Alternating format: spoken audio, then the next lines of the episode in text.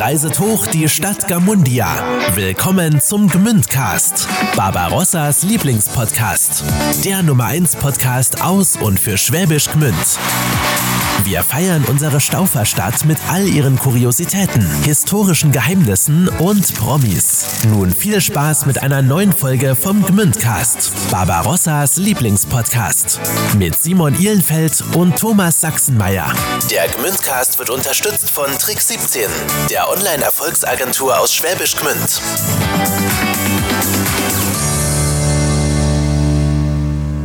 Schon wieder ist eine Woche um. Zeit für eine neue Folge Gmündcast. Ja, ein besonderes Grüß Gott an alle, die heute zum ersten Mal dabei ich hab noch sind. einen Satz hier. Oh, Entschuldigung. Schön, dass ihr mit dabei seid. Ach so, Entschuldigung, ja. Ein ganz besonderes Grüß Gott an alle, die zum ersten Mal dabei sind. Ein bisschen viel dabei sind, aber das ist ja gut, wenn ihr dabei, sind, dabei seid. Wir sind Simon und Thomas und äh, liefern euch eure Dosis Heimatflavor aus Schwäbisch Gmünd. Ganz egal, wo ihr gerade seid. Uns hört man übrigens in den USA, Simon. Wusstest Ja, du das? nee. Doch, ja weit weg von Ah. hier. Hallo, ich bin der Simon und bin auch dabei. Ja. Viele Grüße gehen raus in die USA und da hört man uns gerade. Oder vielleicht später, aber ihr hört uns. Ja. Schreibt uns doch mal über Insta, wo ihr uns gerade hört. Egal ob in der Buchstraße, auf dem Rechtberg, in Lindach oder auf Bali. Wir freuen uns auf eure Gmünder Nachrichten oder Lindacher Nachrichten oder Rechtberger Nachrichten. Klickt gerne rein auf gmündcast.de und für alle Infos um den Gmündcast, ja, findet ihr uns auf Instagram, Internet, kennt ihr alles. Äh, dies, das, Ananas. So, Gabi Fien ist heute bei uns zu Gast. Sie ist Buchhändlerin und die kleine Buchhandlung Fien, die sie betreibt, gibt es seit 1985, liegt ganz zentral bei uns in Gmünden, nur ein paar Schritte von der Johanneskirche entfernt. Wie sich die Buchhandlung seit 1985 verändert hat und warum immer noch eine persönliche Beratung im Fokus von Gabi Fien steht, das erzählt sie uns heute. Also, wenn euch unser Gmündcast gefällt, dann erzählt es gerne weiter. Und wenn nicht, dann nicht. Und abonniert uns sehr gerne auf Spotify und Apple Podcasts. Und jetzt viel Spaß mit dem Gmündcast. Hallo, Frau Fien. Hallo, freut mich, Ihr Besuch. Herzlich willkommen. Ja, schön, dass wir da sein dürfen. Frau Fien, wissen Sie es ungefähr auswendig, wie viel Quadratmeter Sie hier haben in der Buchhandlung Fien? Viel? Viel, Fien. Also reine Verkaufsfläche circa 45 Quadratmeter. Und wie viele Bücher, wir haben gerade eine kleine Führung von Ihnen gekriegt, befinden sich auf diesen Quadratmetern? Rund 13.000. Boah, Krass. Ja. okay, das ist krass. Und 13.000 Bücher. Ja. Ähm, die Frage erübrigt sich, Sie zu fragen, ob Sie alle gelesen haben. Wenngleich es doch, wenn man sich äh, Ihre Homepage und die Philosophie anschaut, Ihrer Buchhandlung, dass es Ihnen sehr, sehr wichtig ist, in dieser doch sehr schnelllebigen Zeit, in der Zeit, in der man äh, sich schneller ein äh, Buch bei Amazon bestellt und Co., ähm, dass es Ihnen super wichtig ist, ähm, die persönliche Beratung und den persönlichen Kontakt zu Ihren Kunden zu pflegen und den einzugehen. Ähm, deswegen lassen Sie uns doch mal anfangen. 1985 habe ich gelesen, äh, wurde die Buchhandlung Fien eröffnet. Wie kam es dazu? Da bin ich jetzt ein bisschen überfragt. Nee, nicht wirklich überfragt. Also es kam wohl, kann nur berichten, was mir mein Mann erzählt hat. Ähm, er hatte damals zusammen äh, mit äh, einem Kollegen eine kleine Buchhandlung in der Ackergasse übernommen. Und äh, diese Buchhandlung war, ja, hatte einen Linkstouch und einige Leute hier in Gmünd wussten also nicht mehr, wo sie ihre K-Zeitungen kaufen konnten. Okay, äh, Kurz den Linkstouch und die K-Zeitungen erklären. Ich habe keine Ahnung, äh, sagt mir gar nichts. Ja, das waren linksorientierte, Ah, die- mhm, jetzt, ja, mhm. zu den K-Gruppen gehörten und was weiß ich, halt ihr Pardon und, und äh, wie die ganzen Zeitungen damals hießen, äh, kaufen wollten. Und dann haben sich äh, mehrere Leute zusammengetan und wollten diese Buchhandlung eigentlich als Genossenschaft übernehmen. Und das war damals steuerlich, rechtlich sehr kompliziert. Und deshalb hat der Herr Olbrich und mein Mann äh, dann diese Buchhandlung übernommen. Äh, und nach anderthalb Jahren ist dann der Herr Olbrich ausgestiegen und äh, mein Mann hat die Buchhandlung alleine weitergeführt. Ich bin dann 2014 in die Buchhandlung eingestiegen und mein Mann ist dann vier Tage vor seinem 30-jährigen Jubiläum verstorben. Und die Buchhandlung war sein Kind. Kinder selber hatte er keine und er wollte halt unbedingt, dass die Buchhandlung weitergeführt wird. Und dann habe ich gesagt, gut, mache ich, ich versuch's, wenn die Kunden mitmachen und ging aber damals eigentlich davon aus, so dass ich innerhalb von zwei, drei Jahren einen Nachfolger finde und mich dann eigentlich wieder zurückziehen kann. Mittlerweile mache ich es jetzt acht Jahre mir macht es unheimlich Spaß. Und äh, zurück auf Ihre Frage mit Beratung. Beratung ist mir das Allerwichtigste. Und ich glaube, äh, dass äh, die Buchhandlung hier auch davon lebt. Weil ähm, ich habe äh, sehr viele Kunden von außerhalb. Ich habe Kunden von Stuttgart, von Aalen, die extra hierher kommen, weil sie sagen, bestimmte Sachen finden sie bei sich selber vor Ort nicht. Und ja, sie lassen sich einfach gern von mir beraten weil das wäre jetzt so die, die, ähm, die Anschlussfrage dazu. Wenn man sich jetzt so mal den, den, den, den Gmünder Buchhandelmarkt anschaut, dann sind wenn ich jetzt, wenn ich es richtig im Kopf habe, sind nur noch Sie und die Frau Schmid da, die mehr oder weniger Inhaber geführt sind. Ansonsten ist der Herwig zu Thalia worden und Sianda. Oh, Sianda, Entschuldigung. Und, und das war es dann aber schon im Großen und Ganzen. Es gibt noch bei mir in der Nachbarschaft diese kleine, äh, in der Nachbarschaft gibt es hier noch diese kleine christliche Buchhandlung, die okay. äh, Ausweichquartier für einen ausgefallenen äh, Weihnachtsmarkt. Mhm. Sie hatte schon ihre ganze Bestellungen und geplant waren drei Monate, bis das abverkauft ist. Mittlerweile ist sie drei Jahre hier. Aber um die Frage äh, äh, komplett zu stellen, ähm, es sind ja andere verschwunden in dieser Zeit. Was glauben Sie, woran liegt es? Also liegt es äh, wirklich an, an, dem, an der Bequemlichkeit vieler Kunden, einfach auf den Knopf zu drücken und sich das bei Amazon Prime nach Hause bestellen zu können? Ähm, oder, oder was ist statt der, oder lesen die Leute weniger? Ist es auch mehr das Hörbuch, das, das am Start ist? Was sind also wir haben noch die äh, Buchhandlung Stiegele vergessen. Die Frau Stiegele betreibt ihre Buchhandlung noch, allerdings online. Ah, okay, okay. Ähm, ich glaube, die Kundschaft ist eine andere, die bei Amazon bestellt. Mhm. Ähm, ich denke mal, die orientieren sich halt an der Spiegel-Bestsellerliste.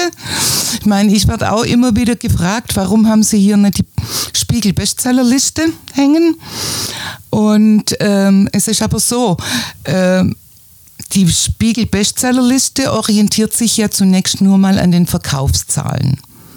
Gott sei Dank schaffen es auch gute Bücher auf die Spiegel-Bestsellerliste. Aber es sagt eigentlich zunächst mal über die literarische Qualität der Bücher nichts aus. Und deshalb habe ich hier die Bestsellerliste von Deutschlandfunk und vom Südwestfunk.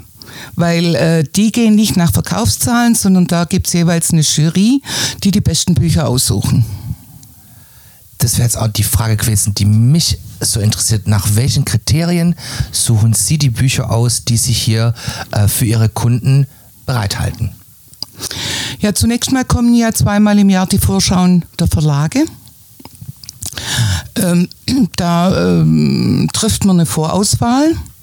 Dann äh, kommen die einzelnen Vertreter in die Buchhandlung und stellen die Bücher nochmal vor. Zum Teil bekommt man von den Verlage vorab die Leseexemplare und da bin ich schon immer äh, dran, die auch vorher zu lesen, bevor die Vertreter kommen. Das heißt, Sie lesen wie viele Bücher im Jahr, Frau Fien? Also ich kann es nur schätzen. Ähm, wir machen ja immer ähm, parallel zur Buchmesse in Leipzig und zur Buchmesse in Frankfurt unser sogenanntes Blind Date mit Leseexemplar. Was heißt das? Wir, ich habe keinen Platz mehr zu Hause für Leseexemplare. Leseexemplare dürfen nicht in den Verkauf. Und deshalb verpacken wir unsere Leseexemplare, schreiben drei, vier Stichworte drauf, die lagern dann draußen vor der Tür und die Leute dürfen sich bedienen. Und ähm, wir haben im Schnitt, schätze ich mal, also jeweils 80 bis 90. Also liegen wir so irgendwie bei 180. Krass. die ich dann, äh, manche dann aber nur auch angelesen habe. Also ich gebe jedem Buch eine Chance bis Seite 100 und wenn es mich dann nicht packt, dann lege ich es zur Seite. Und ist es dann auch ein Ausschlusskriterium, es zu bestellen und in die Buchhandlung zu holen? Ja, auf jeden Fall. Okay.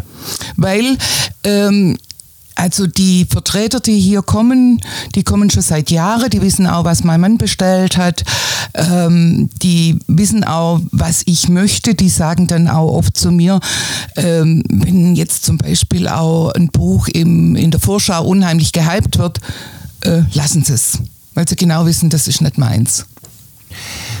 Führen Sie uns mal so ein bisschen durch die Warenwirtschaft in Anführungszeichen. Wie, wie funktioniert das? Also, wenn Sie jetzt ein Buch ordern, dann bezahlen Sie quasi das Buch und warten, bis es jemand kauft? Oder wie, wie muss ich mir das vor? Oder bestellen da einen Satz Bücher? Weil, Sie haben es ja vorhin schon gesagt, es sind 13.000 Bücher hier äh, in dieser Buchhandlung. Wie, wie, wie funktioniert das? Also wie, ähm, also wo, wo, wo liegt nachher der, der, der, der, der Gewinn an dem Ganzen? Weil das ist ja eine riesen, eigentlich ist ein Riesenlager, wenn man das, ich sag's ganz liebevoll und meins auch genauso, aber es ist ja ein Riesenlager, das ja nur darauf wartet, gekauft zu werden. Richtig. ähm, also vom Barsortiment bekomme ich jede Woche eine Rechnung. Also was bestellt wird äh, im Laufe der Woche wird äh, am Freitag abgerechnet und das wird dann auch sofort äh, vom Barsortiment eingezogen. Die Verlage, äh, wenn ich da bestelle, da kriege ich eine Rechnung und ähm, das variiert äh, von Verlag zu Verlag, äh, welche Zahlungsfrist mir eingeräumt wird. Und bei Büchern besteht eine gewisse Preisbindung, richtig? Es besteht die Buchpreisbindung. Das ist auch die Fehlinformation vieler Kunden, die immer glauben, dass es bei Amazon billiger ist, weil sie da oft auf das E-Book gucken, was das E-Book kostet. Und das E-Book kostet manchmal ein Euro oder zwei Euro weniger. Aber die Bücher, egal ob jetzt bei Amazon oder Buchhandel, solange äh, die Buchpreisbindung gilt, äh, muss, äh, kostet es überall gleich. Aber jetzt nochmal zu, zu, zu, zu, Lager, zu den Lagerkosten in Anführungszeichen. Ähm, die, die, Sie haben quasi, Sie haben das alles vorrätig und gehen damit ja richtig in Vorkasse, oder? Also Richtig. Krass. Okay, das ist brutal. Ja. Und wie setzt sich so ein Buchpreis zusammen? Also wenn Sie sagen, es gibt eine Buchpreisbindung, dann äh, wird ja auch wahrscheinlich relativ genau geregelt sein, wie viel äh, geht für die Produktion drauf, wie viel bekommt der Autor, was bekommt der Verlag und was bekommen Sie für den Verkauf des Buchs? Ähm, das ist von äh, Verlag zu Verlag unterschiedlich geregelt. Da, da kann ich Ihnen jetzt auch keine Zahlen Ja. dazu sagen. Aber so ungefähr, also wie das sich zusammensetzt. Ja, äh, zunächst einmal ähm, kriegt der Autor was, Ja. äh, die Produktion, dann äh, der Zwischenhandel, Ah. Auch noch. ja, das Barsortiment äh, Krass, kriegt ja. sie auch. Und das ist völlig unterschiedlich. Und äh, die Konditionen bei den Verlage äh, sind, Unterschiedlich. die sind unterschiedlich äh, und orientieren sich ähm, an der Anzahl der Abnahme. Okay, Sehr interessant. voll.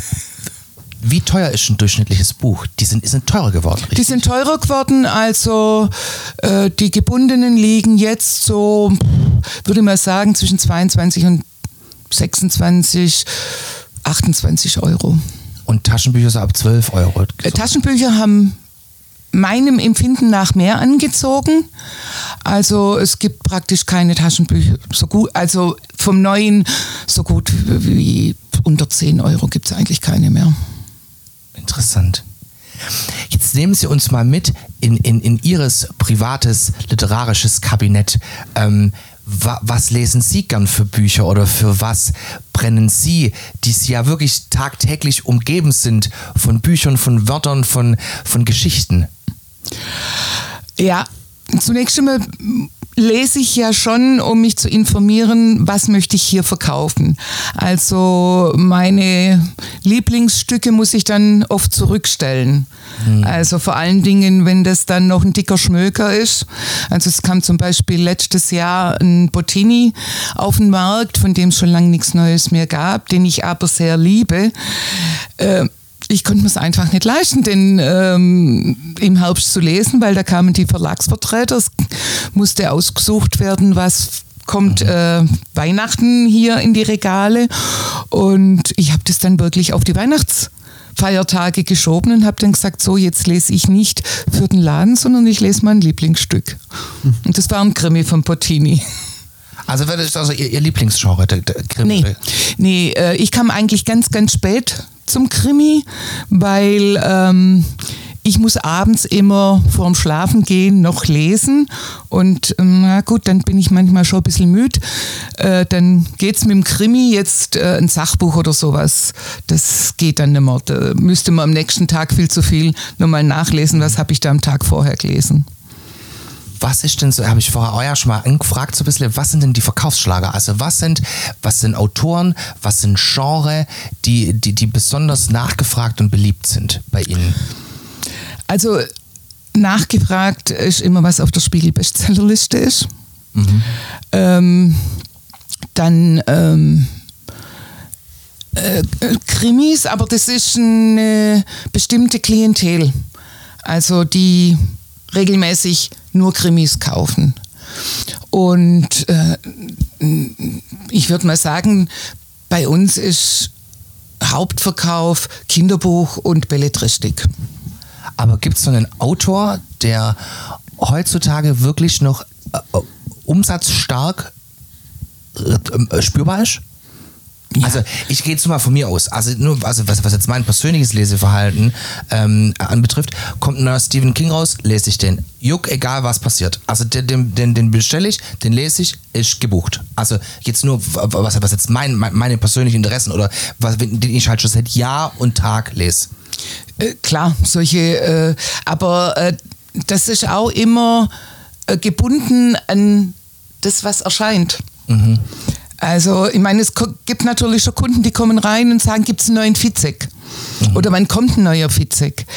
Aber äh, in der Regel wissen die Leute, wenn sie dann erscheinen, weil das ja äh, ständig publiziert wird.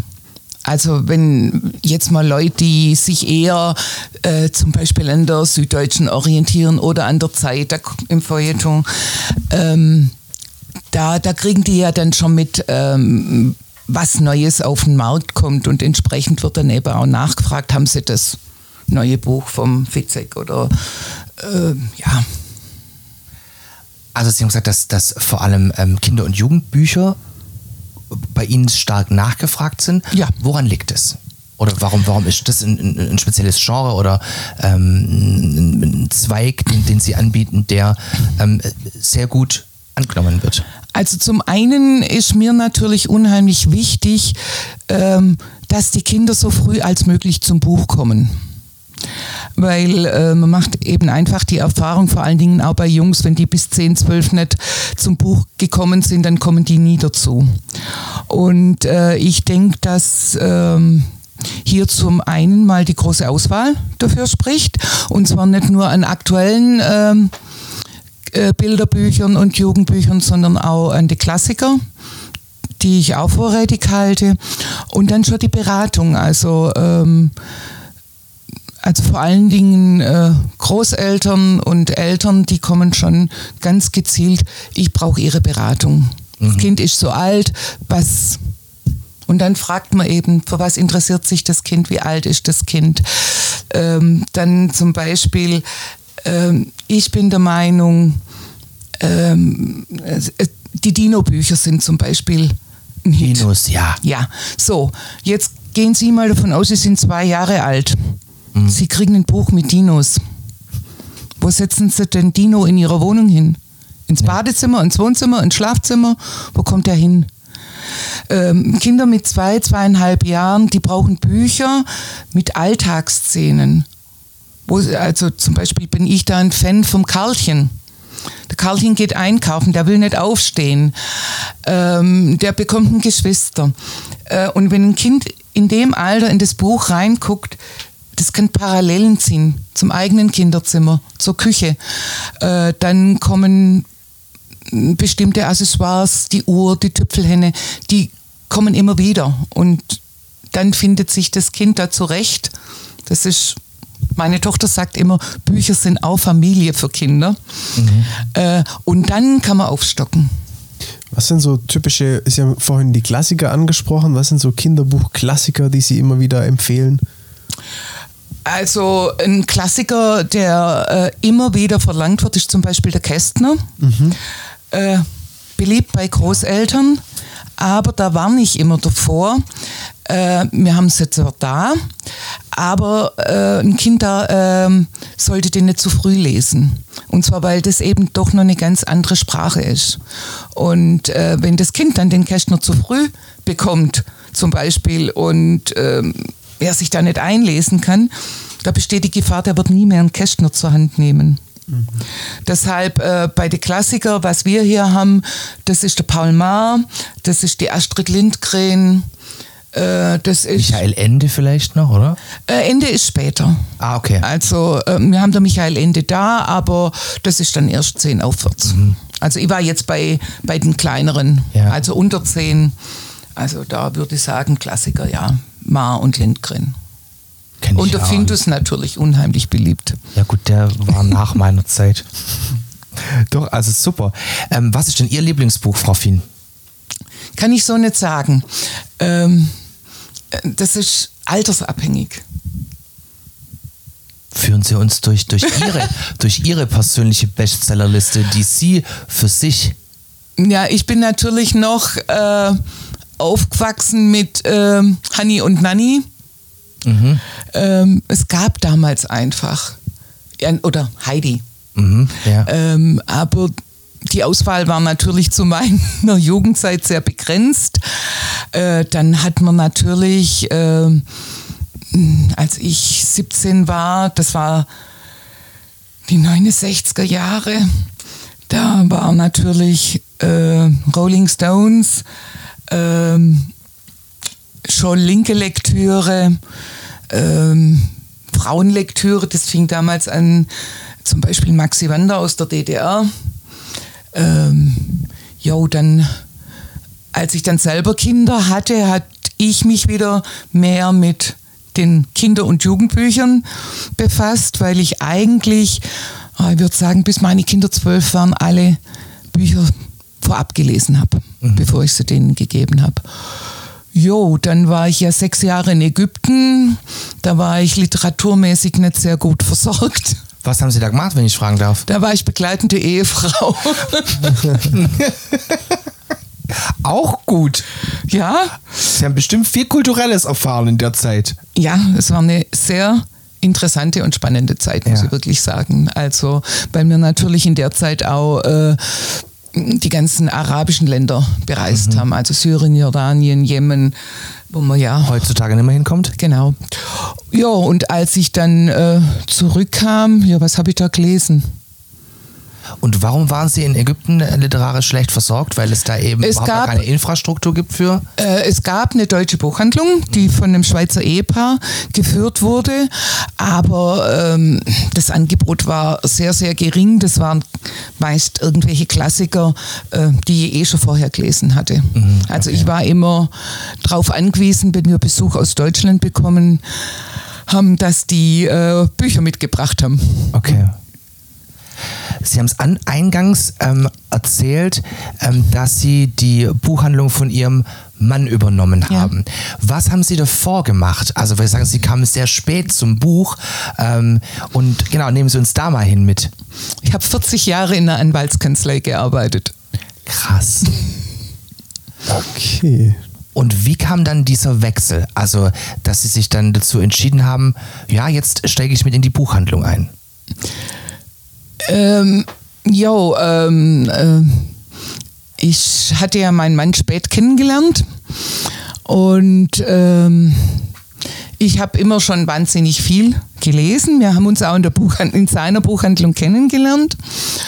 Und ähm, ja, ähm, äh, er, wir wussten, dass er krank ist und ähm, die Buchhandlung nicht mehr sehr lange führen kann. Und wie ich vorher gesagt habe, es war sein Kind, es war ihm wichtig, äh, dass die Buchhandlung weiter existiert. Und dann habe ich halt gesagt, gut, ich versuch's. Und äh, ich konnte es nur deshalb machen, weil ich, ich eigentlich hätte ich ins Rentnerdasein wechseln sollen. Okay, noch ambitionierter. Okay, hast Ja, ich hätte es ja sonst gar nicht machen können. Hätte ich auch nicht gemacht, da wäre mir das Finanz, sage ich ganz ehrlich, das finanzielle Risiko zu groß gewesen. Also ähm, nicht wissen, wie es läuft, äh, nimmt einen die Kundschaft an. Ähm, und dann nur ähm, sagen, ja, ich gehe auch noch ins volle finanzielle Risiko. Ja. Das hätte ich nicht gemacht. Also ich habe dann schon äh, den sicheren Boden gehabt, dass ich meine Rente bekomme und dann eben auch zu warten kann, wie das Ganze sich entwickelt. Aber wie hat sich's denn entwickelt? Also wenn Sie jetzt zurückschauen, also ähm, Sie sind ja umgezogen auch, richtig? Das war, ja- war ja früher äh, jetzt neben Mhm. In der Ackergasse. Genau. Ähm, wie kam das zustande? Also weil man fühlt sich jetzt super wohl. Also es, äh, aber das war äh, in, in der Ackergasse schon so. Ja, das Problem in der Ackergasse war, dass sich da niemand mehr hinverlaufen hat. Ja. Mein Mann hat mir immer gesagt, die Ackergasse war für ihn eigentlich damals so die erste Fußgängerzone äh, in Schwäbisch Gmünd. Es gab ähm, einen Spielwarenladen, es gab die Buchhandlung ähm, und es gab Cafés äh, und Bars gab es ja auch. Und Kleidung. dieses ähm, Piano-Café. Pi- Pianobar, genau. Ja. Äh, die gab es auch. Und ähm, es gab ja nachher nichts mehr. Durch die Ackergasse ging niemand mehr. ja. Und, äh, und dann äh, kam nur dazu, äh, dass die Räume hätten saniert werden sollen. War auch schwierig. Und dann wurde mir hier dieser Laden angeboten und dann habe ich halt ganz kurzfristig gar nicht groß überlegt, habe einfach gedacht, das ist die Chance, ich komme weiter äh, in die Fußgängerzone und äh, das hat sich auch gelohnt auf jeden Fall, der Umzug. Was sind so Bücher, wo Sie jetzt sagen, die gibt es jetzt vor allem bei, bei Ihnen oder vielleicht auch Bücher, wo Sie sagen, die finden Sie jetzt bei mir nicht? Ganz bewusst. Frau Fien guckt betreten zur Seite und grinst. Deswegen bin ich jetzt sehr auf die Antwort gespannt. Wie soll ich das jetzt formulieren, ohne Autoren zu nennen? Nee, Sie sagen das ganz offen, wie es ist, Frau Fien. Wir sind ja Freunde der klaren Worte. Hauen Sie raus. Also eine Hera Lind gibt es bei mir nicht. Okay, also ja. Also, Aber äh, das ist eine Aussage, damit kann man arbeiten. äh, und äh, ja, äh, praktisch Literatur in der Form. Die, ich bestelle die natürlich, das ist überhaupt kein Problem. Ich habe natürlich schon auch äh, äh, Leser, die Hera Lind lesen wollen. Oh, ich, ich habe geschwindelt. Es steht eine Hera Lind da, die hat jemand bestellt und nicht abgeholt. Oh. ähm, nee, ähm, ich habe einfach nicht die Kundschaft, die Hera Lind liest.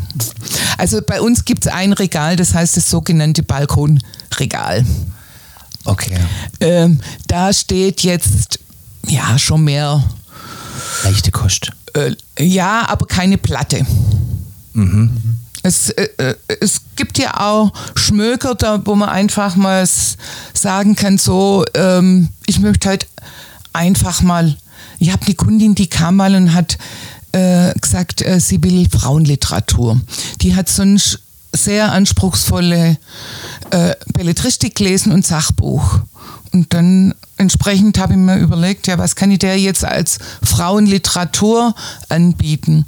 Und was ich ihr angeboten hatte, war alles nix.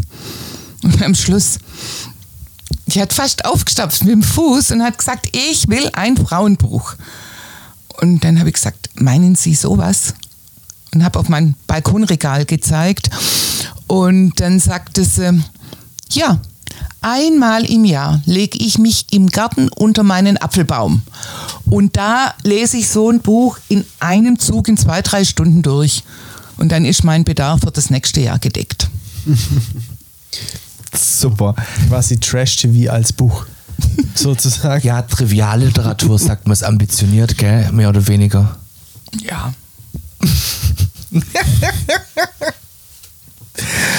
Ja, voll schön. Also, ähm, wie gesagt, ich habe es gerade vorhin schon mal formuliert, äh, man fühlt sich unfassbar wohl bei Ihnen und man, man merkt, wie Sie für, für das Thema, für, für, für die Bücher brennen. Vielleicht Frage, haben Sie mal irgendeine Begegnung mit einem Autor gehabt oder, oder mit einer Autorin, ähm, wo, wo Sie sich ganz zurückerinnern, die vielleicht auch hier war?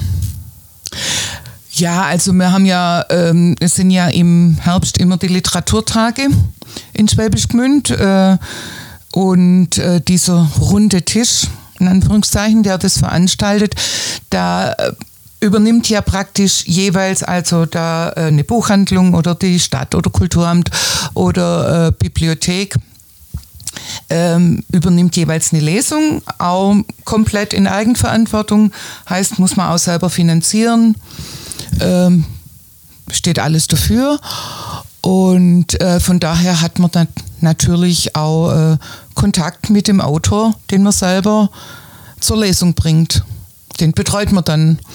Äh, die sagen dann zwar auch, äh, ähm, also ich hatte jetzt zum Beispiel zweimal den Herrn Rosteck da, der kommt jetzt äh, noch einmal, weil es ihm hier in Gmünze unheimlich gut gefällt und er auch das Publikum liebt. Und äh, Sagen Sie ein paar Sätze zum Autor für alle, die ihn nicht kennen. Was schreibt er, für was ist er bekannt? Äh, ähm, Biografien hat er. Also ähm, er war hier mit der Biografie von der Joan Bass zum Beispiel. Äh, ja, also er, er schreibt hauptsächlich äh, Biografien über, über Künstler. Vielleicht abschließend so die Frage auch, äh, Ihre persönliche Einschätzung, was wird aus dem Buch? Also ähm, es gibt ja unfassbar viele Medien aktuell, die man äh, konsultieren kann. Also ganz egal, ob man sich jetzt unterhalten will, ob man sich informieren möchte, ob man ähm, ja einen Zugang zu einem Thema erfahren will.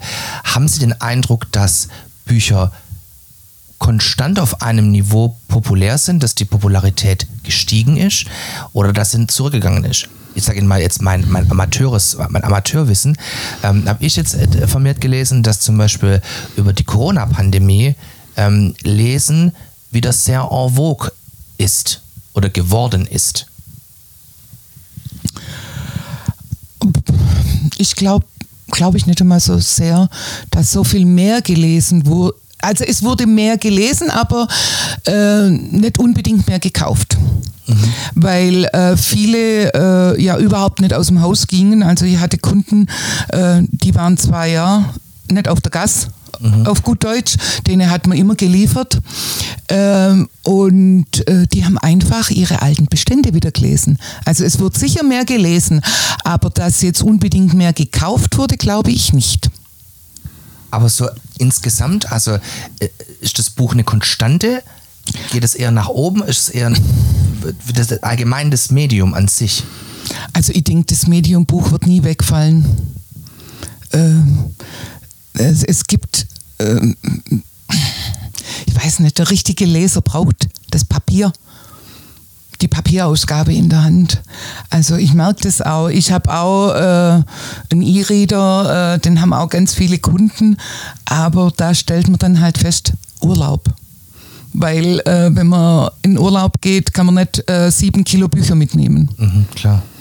Und darauf beschränkt sich dann auch bei vielen der E-Reader. Also ähm, wo ich manchmal ein bisschen Probleme habe, ähm, das ist die Buchschwemme. Also ich finde, äh, aber das kann ich nicht beurteilen, weil, äh, wie gesagt, äh, ich mache das jetzt erst seit acht Jahren. Äh, von daher fehlt mir der Vergleich, aber ich habe so manchmal das Gefühl, äh, es kommen immer mehr Bücher auf den Markt und dadurch werden sie eigentlich kurzlebiger.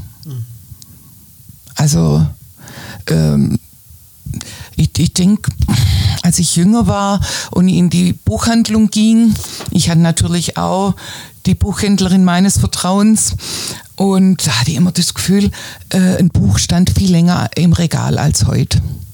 Mhm. Oder auch, äh, dass bei vielen Büchern relativ schnell die Buchpreisbindung auch wieder aufgehoben wird, so nach zwei, drei Jahren. Okay. Abschließend, Frau Fien, für alle, die jetzt Bock bekommen haben, mal wieder ein richtig gutes Buch zu lesen, Ihre Buchempfehlung zum Schluss. Sch äh, schwierig. Ähm Sie dürfen auch gern zwei Titel nennen oder was. Oder was Ihnen unterkommen ist, was sagt, das könnte man mal lesen oder man könnte es auch mal wieder lesen. Also es geht jetzt nicht darum, irgendwas, was jetzt aktuell ist oder was man mal gelesen haben sollte. Äh, inspirieren Sie uns ein bisschen. Also, ich würde empfehlen, die Julia Schoch, das Liebespaar des Jahrhunderts. Äh, die Frau Schoch hat eine unheimlich tolle Sprache und ähm, sie macht viel am Alltag fest. Also im Liebespaar des Jahrhunderts geht es darum, dass sich eine Frau äh, mit Trennung beschäftigt. Warum ähm, soll sie sich, warum, wenn ja, sich von ihrem Mann trennen? Und ähm, es gibt aber jetzt keine äh, große Einschnitte, an denen man das festmachen könnte, sondern sie hat immer Alltagsszenen. Und das finde ich so toll, weil ich denke, eine Ehe, gut, manchmal endet sie natürlich äh, durch Fremdgehen oder, oder sowas, aber ich glaube, viele Ehen, die zerschleißen am Alltag. Und äh, das beschreibt sie, finde ich, unheimlich schön. Dann eine andere Empfehlung wäre der Arno Geiger, Das glückliche Geheimnis kein Roman, sondern der Arno Geiger outet sich, dass er zu Beginn seiner Karriere praktisch Mülleimer geflattert hat. Er hat ähm, Fundstücke natürlich auf dem Flohmarkt verkauft, äh, ging dann aber mehr und mehr dazu über, nach äh, Schriftstücken zu gucken oder nach alten Büchern. Er hat auch alte Bücher gefunden, die er natürlich dann auch äh, verkaufen konnte.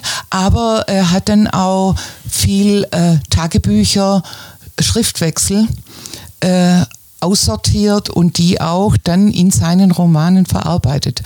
Und das fand er eigentlich ganz schön mutig. Ich meine, mittlerweile ist ein arrivierter Autor. Äh, ich denke, da gehört was dazu, mhm. das preiszugeben. Mhm. Und äh, was mir dann noch äh, gut gefallen hat, ähm,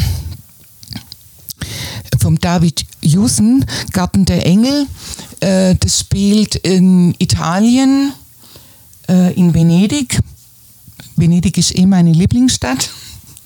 Und ähm, es hat zum einen ähm, zum Thema äh, eine traditionsreiche Seidenweberei, die aber kurz vorm Konkurs steht.